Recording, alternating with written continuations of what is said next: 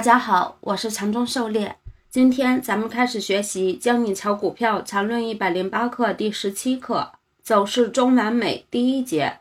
咱们的讲解按原文对照逐段进行，力求贴近原文解读，弄懂每课重难点。第十七课可以说是禅论的核心篇，整篇是禅论技术分析的哲学基础，自然有些难于理解。本文是狩猎在学习中的一些体会和理解。全当是抛砖引玉，和大家交流探讨，仅供参考。这里摘录两段幻海群大地老师对十七课哲学基础的注解，可能会更准确，理解更到位些，和大家分享。任何的绝对性都是建立在不换之上的，市场本身任何级别的所有走势都能分解成趋势和盘整的绝对性，也是建立在不换之上的。这里涉及到对儒家内圣哲学视角的部分内容的理解，《论语》不患无位，患所以立。白话释义：不患无位次，患以不患的无位次而位次。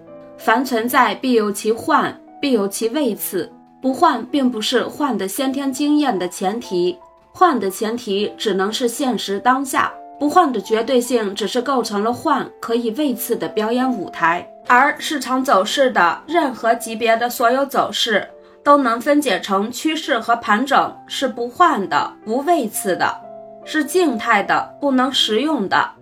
但这却构成了换的、动态的任何级别的走势类型终要完成的可以位次的表演舞台。这个位次就是终要完成。也就是说，任何走势，无论是趋势还是盘整，在图形上终要完成。一旦某种走势类型完成后，就必然转化为其他走势类型，这就是不换而有其位次的。而任何级别的任何走势类型必将完成的那个点，就是各个级别的买卖点。这各级别买卖点的位次也同样不是鲜艳的。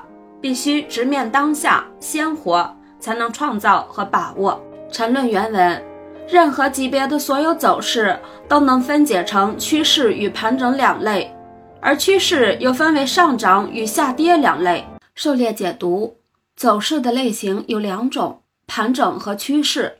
趋势也有上涨和下跌两种。走势类型是走势的一种分类属性。有人理解走势是正在进行的。走势类型是完成的，这种理解是有问题的。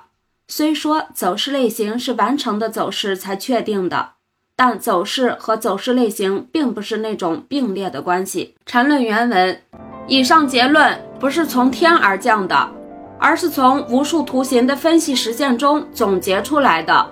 正如《论语》所说：“有悔汝知之乎？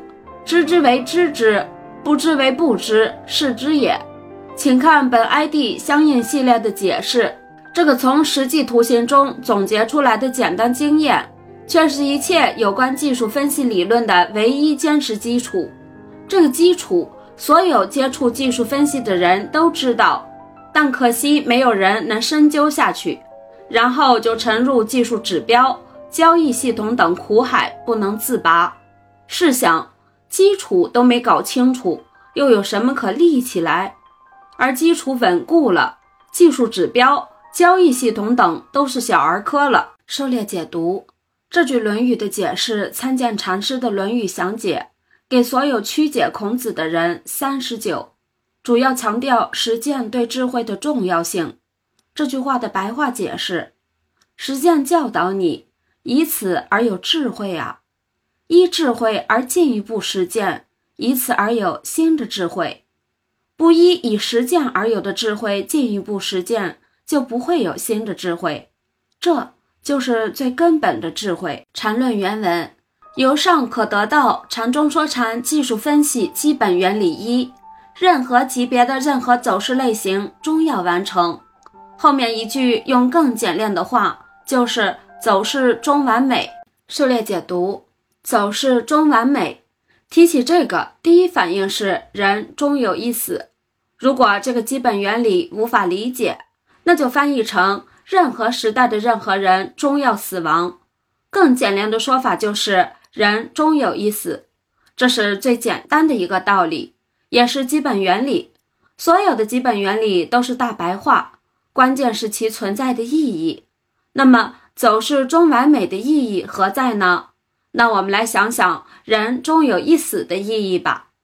正是因为人终有一死，所以在研究历史人物的时候，我们会专注这个人何时出生、何时死亡、年龄几何、死因为何、一生中有过什么特殊的光辉事迹。正是因为人终有一死，人人都会死，所以才能从众多人的死亡中总结出经验教训，才会有医生救死扶伤。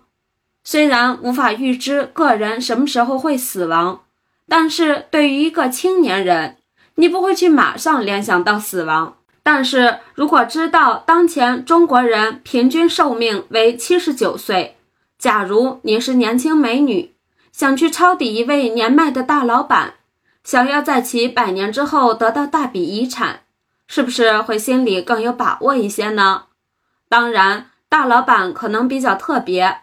如果抄底你们家门口的老张，估计更靠谱些。这些都是以人终有一死为前提和背景下才得到的结论。但是有人可能会说，有可能发生什么天灾人祸呢？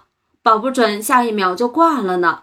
那我只能告诉你，缠论有一种情况叫小转大，说的就是这个情况。